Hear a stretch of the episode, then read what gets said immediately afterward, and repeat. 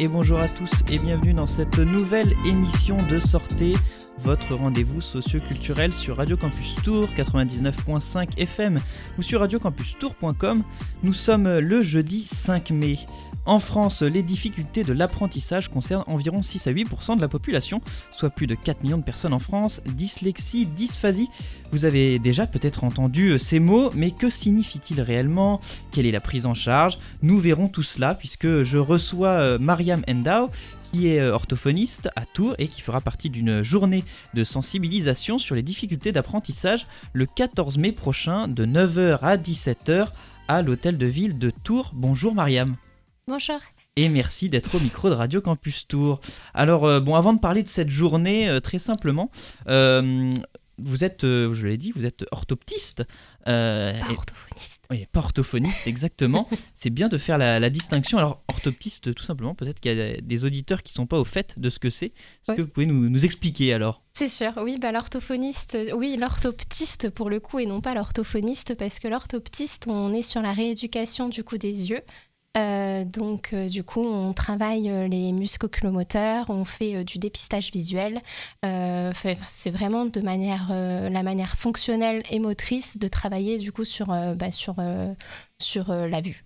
Et donc, est-ce que vous êtes confronté, donc je suppose, dans votre métier aux troubles de l'apprentissage alors, aux difficultés On va, on va d'ailleurs bientôt voilà, essayer de définir ou de, de, voilà, proposer une définition, de, différencier, voilà, je cherche mes mots, de différencier ces deux termes. Bon, alors est-ce que vous êtes confronté à ces, difficultés d'apprentissage? Oui, oui, oui, on, est, eh ben, on fait de plus en plus, euh, du coup, bah, de toute façon, euh, de par le dépistage visuel, donc déjà pour savoir si la fonction visuelle est bonne auprès des enfants avant de, parler de difficultés. Et, euh, et, après, par contre, on peut agir en tant que rééducateur, donc sur la rééducation neurovisuelle pour travailler du coup les stratégies visuelles donc, qui sont des fois impliquées dans les difficultés d'apprentissage ou les troubles des apprentissages. La distinction n'est pas facile, mais c'est surtout que euh, on parle de troubles neurodéveloppementaux dans la classification du DSM-5, donc ce qui inclut du coup la dysphasie, dyslexie, TDAH, euh, TSA, troubles, enfin, troubles du spectre de l'autisme. Ça, ce sont les troubles de l'apprentissage. Euh, Ce sont les troubles neurodéveloppementaux. d'accord. Est-ce que alors donc la différence entre les troubles et les difficultés Du coup là sur euh, l'événement on a parlé de difficultés parce que le but c'est pas de diagnostiquer et, euh, et le but c'était vraiment de, de proposer une, un événement qui était plus large, c'est-à-dire avant même de, de catégoriser les enfants et de parler vraiment de troubles qui pour le coup représente 5 à 6% comme vous l'avez dit, de la population enfin, chez les enfants, alors que pour le coup, il y a beaucoup d'enfants qui sont en difficulté et qui, qui sont euh, du coup en échec scolaire. Et euh, ça, pour on a à peu près 15 euh, à 16% des enfants, alors que ils ne sont pas diagnostiqués en tant que tels. Un, trouble, c'est diagnostiqué, c'est-à-dire qu'il y, a il y a quelque chose de, de, cognitif qui a été diagnostiqué chez l'enfant. C'est ça. On va parler vraiment de, de pathologie au, sens euh, propre du terme, alors qu'une difficulté peut être observée par exemple si euh, bah, l'enfant euh, l'enfant présente tout simplement une grosse myopie ou une grosse hypermétropie, il voit mal, donc du coup il est en échec scolaire alors que pour le coup il n'est pas pour autant dyslexique. Et, donc ces, ces, troubles sont, est-ce qu'ils sont catégorisés comme des handicaps? Est-ce que c'est considéré comme un handicap ou ou pas encore euh, Comment ça se passe? Alors, euh, du coup, ça rentre dans la classification du DSM-5, donc dans les troubles mentaux. Alors, ce DSM-5, ça fait deux fois que vous le prononcez. Qu'est-ce que c'est? Euh, C'est un gros bouquin. D'accord, c'est un gros livre. Qui, du coup, classe tous les troubles, enfin, toutes les pathologies euh, qui concerne l'aspect euh, psychiatrique. Euh, donc, du coup, où il va y, avoir la schizophrénie, enfin, vraiment l'ensemble des pathologies psychiatriques. Et du coup, il y a un, un, dossier qui est vraiment spécifique aux apprentissages et donc où on va avoir les troubles neurodéveloppementaux qui vont être, du coup, classifiés.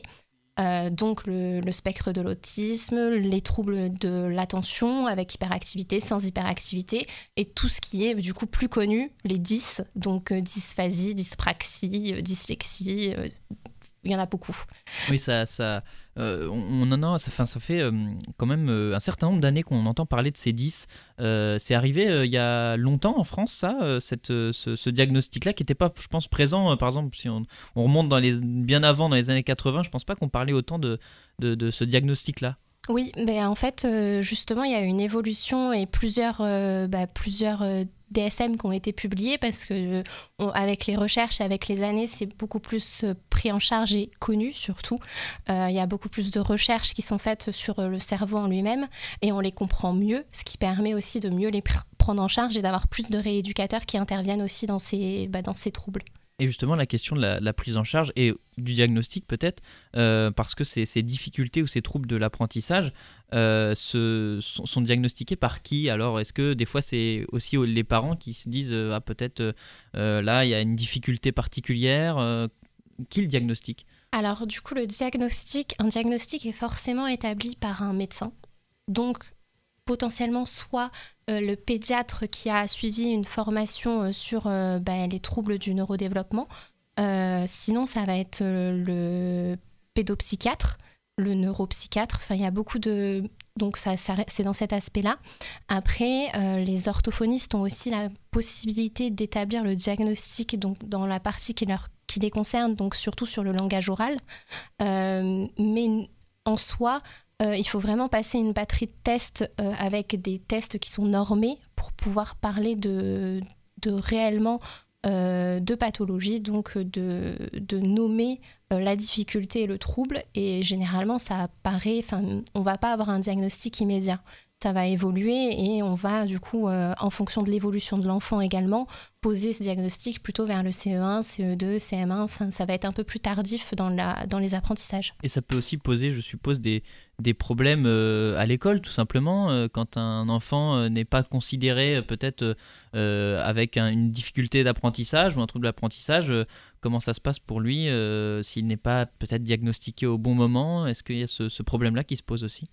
C'est vrai que le but, c'est que bah, les enfants soient pris en charge le plus tôt possible euh, dans, leur scolarité, parce que du coup, forcément, les aménagements vont être euh, possibles, que ce soit au niveau de l'éducation nationale, donc au sein même de l'école, ou après avec des aménagements plus spécifiques, donc au sein de la MDPH, des demandes qui vont être faites, mais ça prend du temps.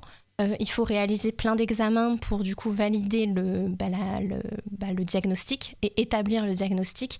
Donc du coup, ça va s'étaler sur plusieurs années. Donc effectivement, la prise en charge euh, va être primordiale euh, le plus rapidement possible. Est-ce qu'on est, euh, assez sensibilisé alors en France sur ce sujet? Est-ce que, par exemple, les professionnels de l'éducation sont assez sensibilisés sur ce sujet? Je dis ça parce qu'il y, a eu des tribunes, beaucoup de, notamment de la, Fédération française des troubles spécifiques du langage dans le monde, qui voilà pointait le fait qu'il faudrait peut-être former un peu plus les enseignants à ces, ces questions-là. Est-ce qu'on est assez sensibilisé alors?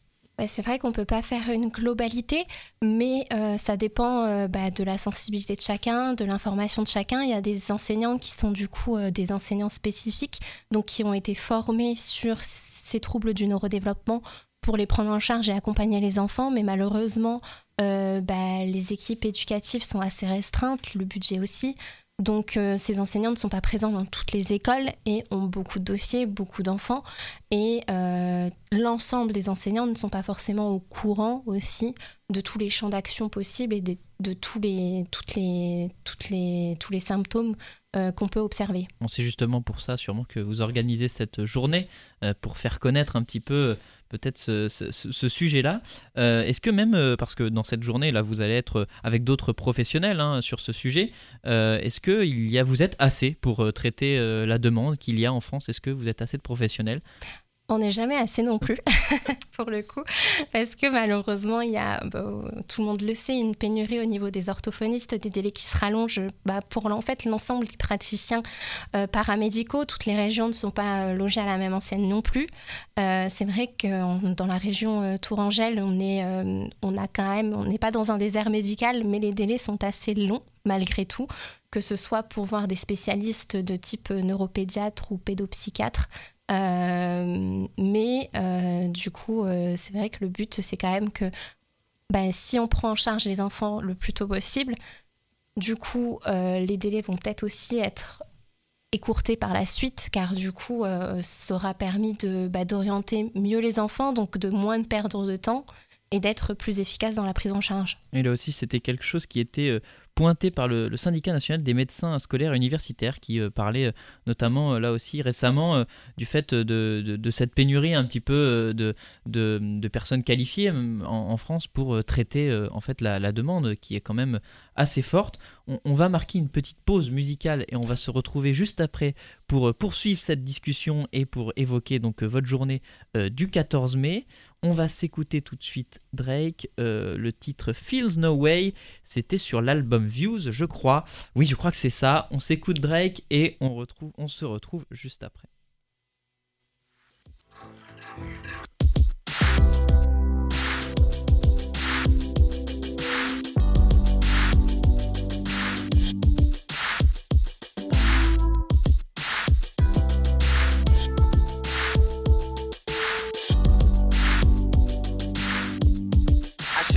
Time whipping on the way to you.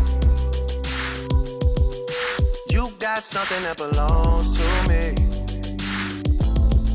Your body language says it all.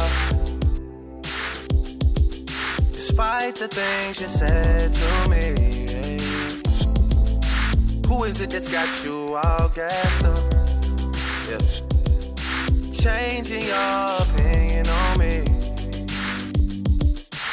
I was only gone for the last few months. But you don't have the time to wait on me. Yeah. I tried with you.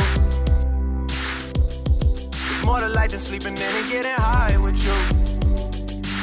I had to let go of us to show myself what I could do. And that just didn't sit right with you. Yeah. Now you're trying to make me feel away on purpose. Now you're throwing it back in my face on purpose. Now you're talking down on my name on purpose. Yeah, and you don't feel no way. You think I deserve it?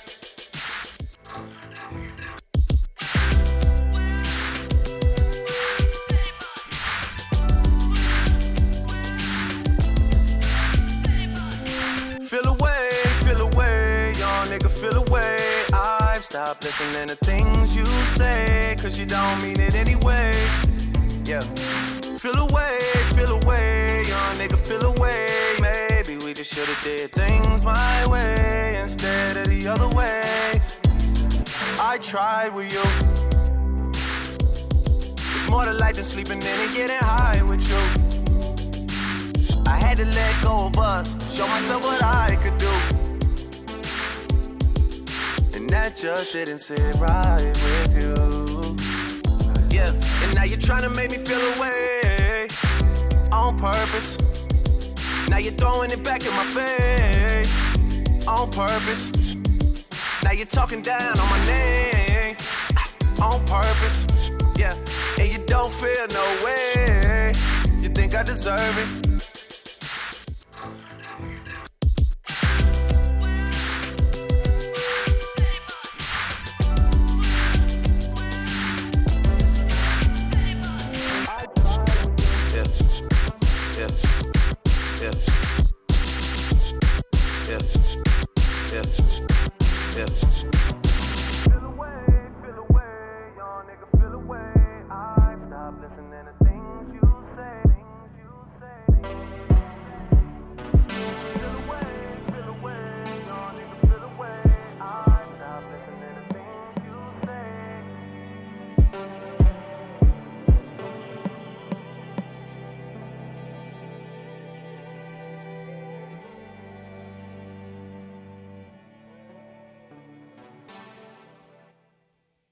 De retour sur Radio Campus Tour 99.5 FM ou sur radiocampustour.com. Vous êtes toujours dans votre rendez-vous socio-culturel. Sortez, nous sommes dans la deuxième partie de cette émission et je suis toujours avec euh, Mariam Endao qui est orthoptiste euh, à Tours et voilà qui euh, vient nous parler des difficultés d'apprentissage et des troubles d'apprentissage. Nous avons déjà voilà marqué la différence entre ces deux termes et elle vient nous parler de cette journée de sensibilisation le 14 mai qui aura lieu le 14 mai. Si le 14 mai pardon excusez-moi, c'est bien ça. Le 14 mai à l'hôtel de ville de Tours. Et justement, on va en parler de cette journée. Alors, comment elle est née, l'idée de cette journée? Elle est née d'un projet euh, du coup tutoré, donc de fin d'études, euh, bah, de mon frère, pour rien vous cacher, pour le coup, qui est en, école sur euh, l'université de Paris-Saclay, qui, dans le cadre de, son cursus, devait réaliser un projet de toute pièce. Et ben, moi, étant orthoptiste, du coup, on s'est renseigné, on en a parlé, et donc on s'est dit que ça pouvait être intéressant de réaliser un tel événement sur Tours, sachant que euh, la dernière fois qu'il y a eu un événement de réaliser sur ces difficultés-là, et donc sur les troubles du neurodéveloppement, c'était à l'initiative du CHU, euh, du CRTLA, plus exactement, donc le Centre ressources sur les troubles des apprentissages de Tours. Euh, c'est bien expliquer les acronymes à la radio. C'est ça, ben quand même, hein, parce que sinon c'est un peu compliqué de s'y retrouver. Et c'était il y a 15 ans. Euh, donc, euh, pour le coup, Tours est une grande ville, mais il n'y avait pas forcément d'événements, à part les Jeudis de la Santé, euh, qui sont diffusés aussi avec la, mairie de Tours, mais où on n'accueille pas forcément du public, donc ce n'est pas le même lien. Donc, on s'était dit que ça pouvait être bah, complémentaire et intéressant. Oui, puis euh, il y avait effectivement des associations peut-être aussi euh, qui couvraient, mais bon, la, crise sanitaire est aussi passée par là. Et, euh, et d'ailleurs, peut-être une question pour, pour vos patients que vous, que vous suivez peut-être régulièrement, je suppose. Est-ce que la, le, le, Covid a marqué pour vous une... voilà, est-ce que quand, quand, vous les avez retrouvés, votre travail a été plus compliqué, vous avez dû reprendre certaines choses Comment ça s'est passé ça? Euh, Je pense que ça c'est plus euh, vrai davantage pour les orthophonistes où elles ont vu vraiment euh, une augmentation de leur patientèle et des besoins. parce que malgré tout, le confinement avec l'arrêt bah, de l'école, mm. ça ça n'a pas été vécu de la même façon dans toutes les familles. Donc il y a eu un réel retard et un réel besoin qui, qui, bah, qui, a, qui est né. nous, en tant qu'orthoptistes, on, on, a eu ce retour-là, mais quand même moins parce que malgré tout, les, gens ont continué de voir, ont continué de voir l'ophtalmologue, donc euh, ils ne sont pas restés euh, sans soins euh, sur ce point de vue-là, et, et, on est quand même, on est sur un traitement qui est moins long et surtout moins profond que l'orthophoniste. Effectivement, c'est peut-être euh, une nuance aussi importante à, préciser. Et pour revenir donc sur cette journée euh, qui va donc se dérouler le 14 mai, comment ça va se passer cette journée tout simplement? Qu'est-ce que vous allez vous y, faire pardon, et quel public vous attendez euh, à cette journée? Oui, il faut peut-être que je vous dise quel professionnel aussi. Exactement, quel professionnel. J'en ai pas parlé. du coup, ben, moi, je fais partie de l'association des orthoptistes. il y aura aussi l'association des orthophonistes, l'association des psychomotriciens. Il y aura deux ergothérapeutes, euh, une sophrologue, la bibliothèque sonore de Tours et le Lions Club, avec euh, du coup la participation aussi de la mairie de Tours. Donc ça, c'est euh, concernant les professionnels. Le but, c'est d'accueillir du coup toute personne qui est en contact avec des enfants. Donc c'est assez large normalement, que ce soit dans la sphère privée ou euh, professionnelle. Euh, le but c'est vraiment que de, sensibiliser et d'informer la population tourangelle. Donc on ne s'adresse pas, l'objectif de cette journée-là n'est pas de diagnostiquer euh, ni de venir parce que, par exemple, on essaye euh, de joindre l'orthophoniste ou la psychomote et qu'on n'a pas réussi à avoir de rendez-vous, on est présent en tant qu'association.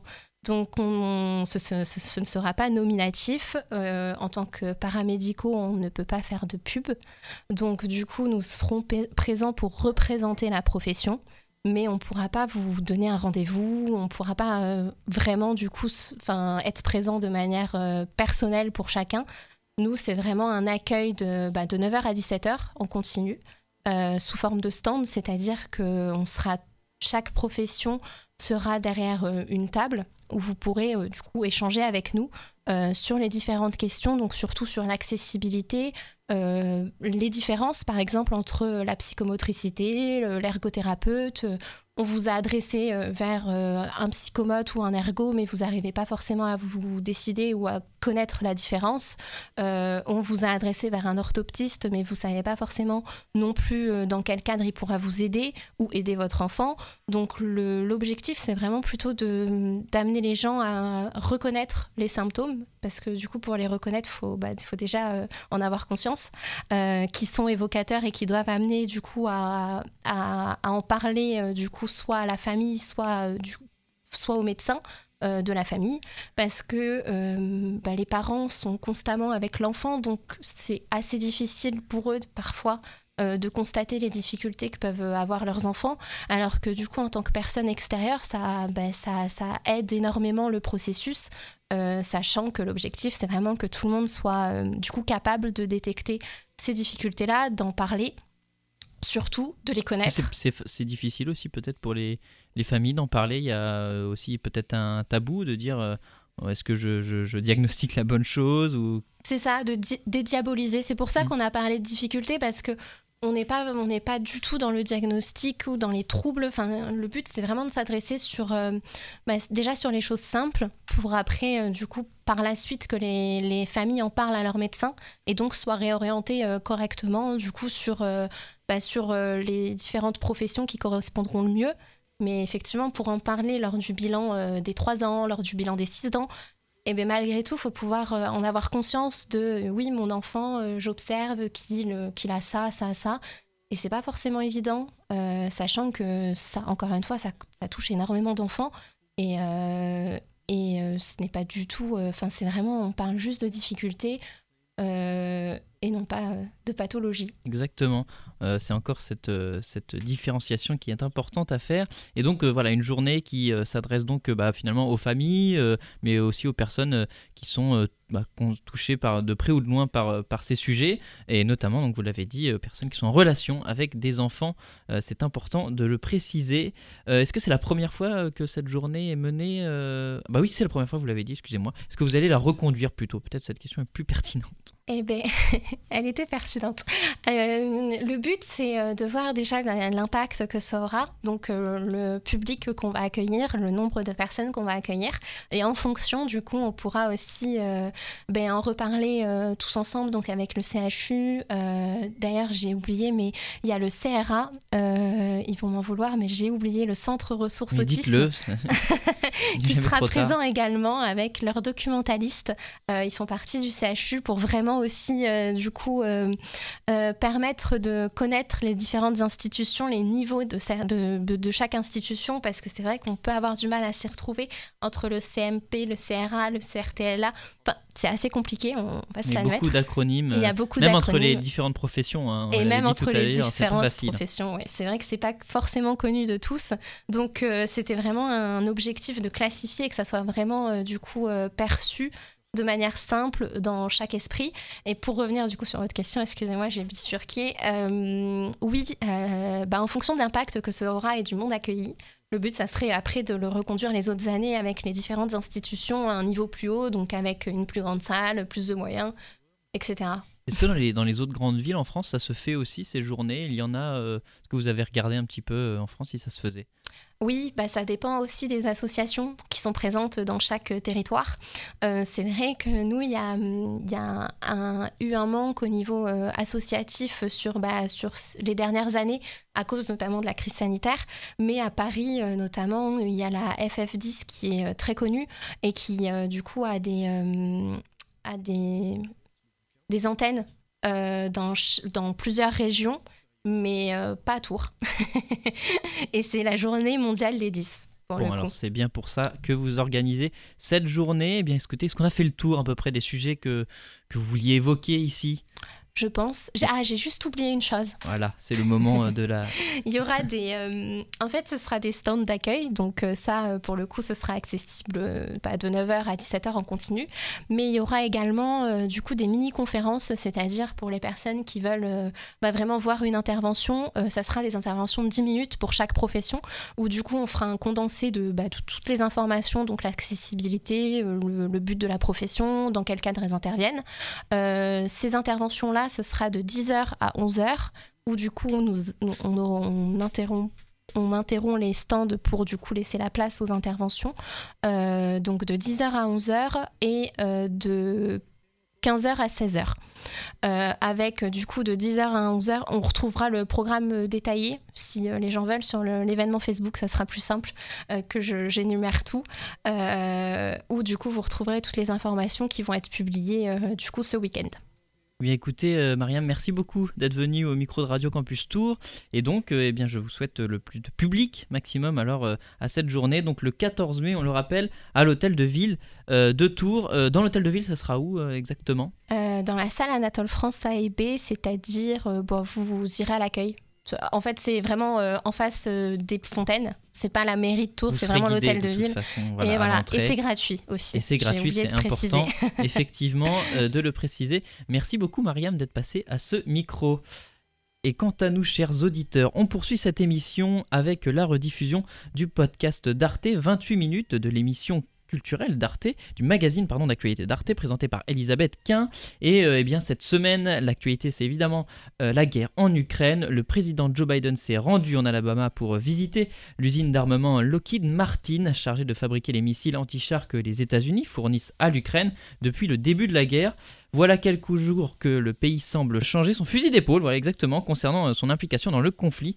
Euh, L'Amérique est-elle prête à prendre le risque d'un troisième euh, conflit mondial? C'est la question que se pose Elisabeth Quint et ses intervenants. Les États-Unis livrent et continueront de livrer des armes lourdes à l'Ukraine et ils veulent que ça se sache. Hier, Joe Biden a fait le déplacement dans cette usine d'Alabama d'où sortent les redoutables lance-missiles anti-chars envoyés sur le front. Les lance-missiles Javelin sont désormais tellement importants sur le terrain qu'on entend dire qu'il y a des parents qui ont fait le choix de prénommer leur bébé Javelin ou Javelina. Si on ne s'oppose pas aux dictateurs, l'histoire nous enseigne que ceux-ci reviennent sans cesse. En plus d'armes, les États-Unis envoient aussi du cash à l'Ukraine. La semaine dernière, Joe Biden a évoqué une rallonge de 33 milliards de dollars à destination de Kiev, dont les deux tiers doivent servir à renforcer les capacités militaires. L'objectif est clair, faire plier Moscou. Une stratégie offensive à laquelle les États-Unis tentent de rallier le plus de pays possible. La semaine dernière, le secrétaire à la défense américain réunissait ainsi une quarantaine de ses homologues sur une base américaine en Allemagne. Nous voulons faire en sorte qu'il devienne plus difficile pour la Russie de menacer ses voisins et qu'il soit moins en capacité de le faire à l'avenir. Les États-Unis mettent en avant leur combat pour la démocratie, mais en soutenant l'Ukraine, ils poursuivent aussi des objectifs de politique intérieure, à commencer par un soutien à leur propre économie. Joe Biden, toujours hier, ne s'en cachait pas. Défendre le flambeau de la démocratie permet aussi d'assurer de bons emplois aux travailleurs américains. 265 000 personnes sont employées directement dans le cadre du programme Javelin, par exemple. Comment expliquer le soutien massif et de plus en plus appuyé des États-Unis à l'Ukraine? Washington profite-t-il du conflit en Ukraine pour régler des comptes avec Moscou, son rival historique? Joe Biden est-il prêt à prendre le risque d'une troisième guerre mondiale? Et les Européens doivent-ils le suivre dans cette escalade? Eh ben, on va voir ça tous ensemble. Merci à tous les trois de nous avoir rejoints. À mes côtés, bonsoir Annick Cizel. Vous êtes chercheuse en politique étrangère des États-Unis à Paris 3. Euh, et selon vous, le conflit en Ukraine a, bien changé d'échelle, dites-vous? Les États-Unis sont désormais en phase de dissuasion offensive, euh, ce qui ne va pas jusqu'à la co-belligérance, mais de fait, on semble petit à petit s'en rapprocher. À vos côtés, bonsoir euh, Martin Quincé. Vous êtes directeur adjoint et chercheur au think tank transatlantique German Marshall Fund. Et selon vous, on ne peut pas parler d'un tournant du côté des Américains. La stratégie reste la même, dites-vous même si l'aide fournie à l'Ukraine est plus importante, mais ce conflit représente bien un enjeu stratégique pour les États-Unis. On va le voir dans un instant. Et à vos côtés, Gérard Olivier, bonsoir à vous. Bonsoir. Bienvenue. Vous êtes chercheur associé à l'Institut Prospective et Sécurité en Europe. Et selon vous, ce conflit a déjà fait un grand vainqueur, les États-Unis, parce qu'involontairement, Vladimir Poutine a rendu un service inestimable à Joe Biden, dites-vous, en faisant de l'Amérique la nation plus que jamais essentielle. Et cet engagement des États-Unis aux côtés des, Ukrainiens, ces livraisons d'armes, est illustré, cet engagement, euh, notamment par un chiffre, Benjamin Sportouche, qui est précisément le chiffre du jour. Ça fait 5500 hein, depuis le début de la guerre. Les États-Unis ont donc envoyé 5500 lance-missiles anti-chars Javelin à l'Ukraine. Hein, c'est euh, ces missiles dont on parlait euh, dans le sujet d'Amira Soulim. Alors, Annick Cizel, est-ce que Joe Biden, qu'on a vu donc annoncer hier ce chiffre dans une usine d'armes en Alabama, est-ce que c'était la visite d'un chef de guerre qui est un tournant dans le positionnement euh, américain euh, dans, cette, dans ce conflit bah, ce changement d'échelle, je ne suis pas sûre que ce soit véritablement un tournant, mais ce que moi je vois plus comme un changement d'échelle, effectivement, avec une augmentation des armes lourdes, des livraisons d'armes lourdes à l'Ukraine. Euh, L'Ukraine résiste, l'Ukraine euh, frappe même de l'autre côté de la frontière russe aujourd'hui. L'Ukraine coule des navires en mer Noire. Mmh. Donc il y, a, euh, un, il y a une opportunité, effectivement, peut-être de renverser le cours de cette euh, guerre, de cette opération spéciale, comme on dirait à Moscou, euh, jusqu'où la renverser est sans doute la question qui prévaut à la stratégie de Washington aujourd'hui, c'est-à-dire plus simplement résister à la Russie, mais à quel moment Et les Britanniques ont franchi cette ligne rouge en disant il faut même aller jusqu'à non seulement sauver le Donbass, mais euh, libérer la Crimée. Et donc, c'est vrai. Qui avait été annexé en 2014. Qui avait été annexé en 2014 par, le même Vladimir Poutine. Donc, on est effectivement dans un changement d'échelle avec une stratégie je n'ose dire à long terme, parce qu'on est sur deux mois et demi de guerre aujourd'hui, mais euh, avec une stratégie de tenir, mais potentiellement d'aller plus loin. La victoire de l'Ukraine est sur la table mmh. aussi. Martin Quincé, pour vous, il n'y a pas de changement de stratégie des États-Unis? Bah, quand on réfléchit un peu à cette stratégie, euh, depuis le début, les Américains mettent en avant trois principes. Euh, le premier, c'est de permettre à l'Ukraine de se défendre et même de battre la Russie. Le deuxième, c'est d'éviter à tout prix une confrontation directe entre les États-Unis et la Russie, et entre l'OTAN et la mmh. Russie. Et le troisième, c'est de maintenir l'unité euh, transatlantique, donc de pouvoir se coordonner avec les Européens, euh, à la fois sur les sanctions, sur l'aide à l'Ukraine, mais aussi sur tout ce qui a euh, à faire à, la sécurité européenne en sens large, en considérant que cette guerre n'implique pas simplement l'Ukraine, mais aussi tous les, pays du voisinage.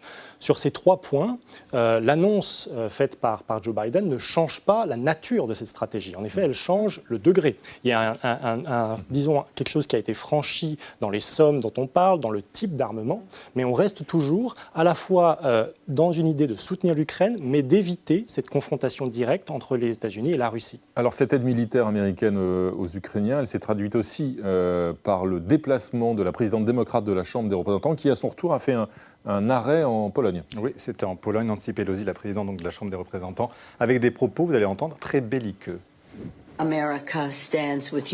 L'Amérique est aux côtés de l'Ukraine. Nous sommes aux côtés de l'Ukraine jusqu'à ce que la victoire l'emporte. Ne soyez pas intimidés par des tyrans. S'ils deviennent menaçants, vous ne pouvez pas reculer. C'est mon point de vue. Nous sommes là pour le combat. Vous ne pouvez pas vous plier devant un tyran. Gérald Olivier, ne pas reculer. Mais ça veut dire quoi dans l'esprit américain? Euh, la, défaite ne euh, semble pas envisageable, mais gagner la guerre, ça veut dire quoi? Reprendre les positions qui ont été conquises par les Russes Ça veut dire quoi exactement? Pour l'instant, les Américains ne l'ont pas défini. Ils se contentent de se rallier à une victoire à laquelle ils ne croyaient pas. Il hmm. faut, revenir au tout début du conflit. Ils ont conseillé à Zelensky de fuir. Ils étaient prêts à, aller le chercher pour qu'il hmm. puisse partir. Donc euh, pour eux, c'était plié en 48 heures. Donc ils viennent à la rescousse de la victoire. Et aujourd'hui, ils constatent que non seulement l'Ukraine résiste, mais comme le disait Madame, il y a une possibilité même euh, que l'Ukraine remporte d'une certaine façon cette guerre. À partir du moment où l'Ukraine n'est pas vaincue, c'est la Russie qui perd. Et donc les États-Unis ont décidé de profiter de ce moment pour affaiblir leur principal adversaire. Euh, je rappelle que les États-Unis auraient beaucoup voulu, euh, depuis le début du XXe siècle, pouvoir se tourner vers l'Asie.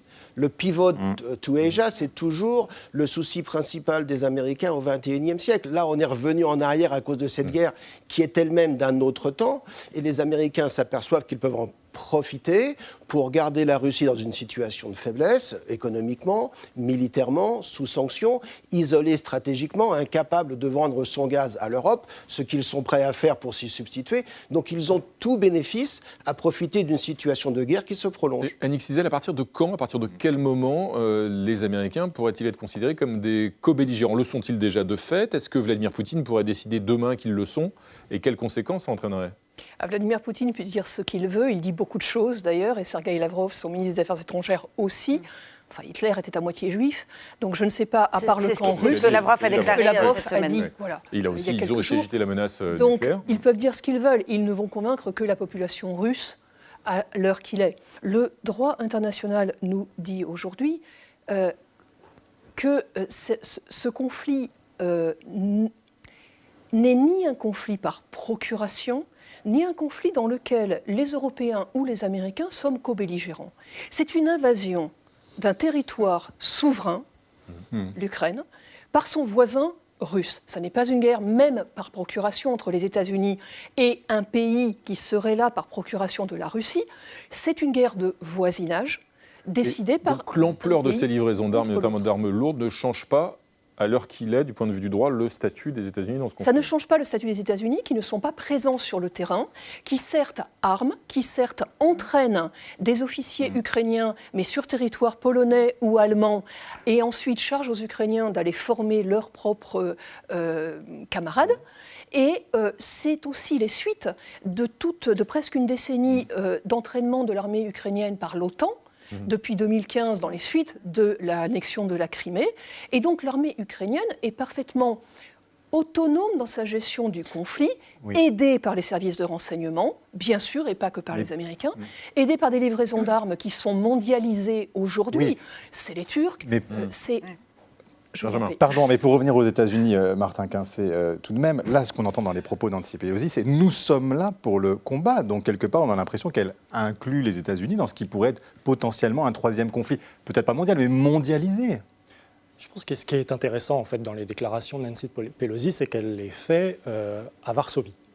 Hmm. elle les fait d'abord en s'adressant à un public polonais. Et une des craintes des États-Unis, c'est d'avoir un certain nombre d'alliés qui sont aujourd'hui hmm voisins de l'Ukraine, considérer que les États-Unis ne seront pas là si jamais la Russie décide euh, d'élargir le conflit à, ces alliés-là, et donc de pouvoir tomber dans une escalade avec l'OTAN qui serait finalement embarquée dans cette guerre du fait d'un sentiment d'inquiétude de la part de la Pologne, de la Lituanie. Donc c'est une prévention, vous nous dites Ce qui est important pour les États-Unis, c'est d'être absolument clair dans le message euh, qu'ils euh, fournissent aux alliés de l'Est. Mhm. Les États-Unis sont là, les garanties de sécurité sont crédibles, vous n'avez pas à vous inquiéter d'une intervention russe et donc potentiellement à être proactif dans vos actions. Mhm. C'est quelque chose qui pour les Français est particulièrement important. Faire en sorte que les États-Unis restent les alliés crédibles de nos partenaires en Europe centrale et orientale est essentiel pour garantir la stabilité de l'Europe. Gérald Olivier, est-ce qu'aujourd'hui les Américains, est-ce que l'opinion aux États-Unis euh, soutient euh, la stratégie d'aide euh, à l'Ukraine de l'administration Biden? Est-ce que les Américains sont derrière Biden en quelque sorte? Les Américains, euh, là où il y a une ligne rouge du point de vue des Américains, c'est sur une intervention de militaires américains sur le terrain. Mmh. Ça, c'est inacceptable et, personne ne le suggère. Par contre, vous avez des divisions, je dirais, en fonction euh, des partis, euh, en fonction des allégeances. Et ce qu'on peut remarquer sur la délégation qui s'est rendue en Pologne et en Ukraine avant-hier, mmh. emmenée par Mme Pelosi, il n'y avait que des gens de la Chambre, il n'y avait aucun sénateur il n'y avait aucun républicain. Mmh. Mmh. Et vous aviez, je dirais, l'aile la plus belliqueuse du Parti démocrate, qui étant le parti de la morale, le parti du droit, va toujours vouloir se lever contre le tyran. Et le discours de Mme Pelosi, il s'adressait en effet aux Polonais, je suis entièrement d'accord avec ce qui vient d'être dit, mais également aux Américains euh, vis-à-vis des élections qui se profilent à la mi-novembre. Nous sommes le parti du droit, nous sommes le parti qui lutte contre les tyrans, et nous avons, nous, failli même être victimes d'un autre tyran, euh, souvenez-vous, euh, de Donald Trump. Mais est-ce que les républicains, en l'occurrence les dirigeants, les élus, notamment les sénateurs ou les représentants, eux, républicains, donc contestent cette stratégie, voudraient que les États-Unis arrêtent de soutenir les Ukrainiens? Je crois qu'il y a une véritable différence. Il y a, un grand sondage d'opinion qui a été mené par le Washington Post et ABC mmh. News il y a 48 heures, je crois, et qui montre le, clivage vraiment entre une opinion publique qui est très majoritairement mmh. en soutien à l'Ukraine et dans tous les volets des aides américaines, c'est-à-dire à la fois euh, majoritairement évidemment l'aide humanitaire, mmh. puis les sanctions, puis même l'aide militaire, et de mémoire à 55% favorable au niveau de l'opinion publique, indépendamment des partis. Par contre, quand on trace les lignes partisanes sur la politique menée par l'administration Biden, on a 73% de soutien émanant des électeurs démocrates et 14% émanant des électeurs. C'est-à-dire que ce n'est pas mis au crédit de Joe Biden ce soutien à l'Ukraine Exactement.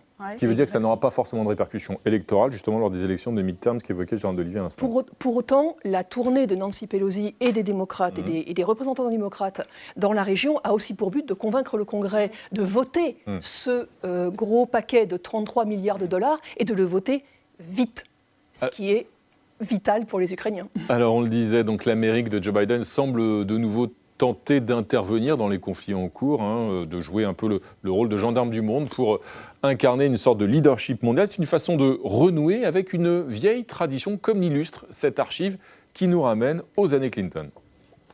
Pour mobiliser les Américains dans le fond, la recette est simple. Faire vibrer leur patriotisme et leur parler du leadership de leur pays. Ce qu'a fait aujourd'hui une fois de plus Bill Clinton en Allemagne. Le commandant suprême des forces armées fêté par ses hommes. Ah, quelle belle image pour rassurer l'Amérique profonde et la convaincre du bien fondé de cette mission en Bosnie qui, promis, juré, ne tournera pas au fiasco comme au Vietnam. Une mission de paix limitée à un an, au cours de laquelle tout sera fait pour réduire les risques. Pas question de laisser les boys se faire agresser. Si on vous attaque, vous pourrez répondre immédiatement et utiliser la force.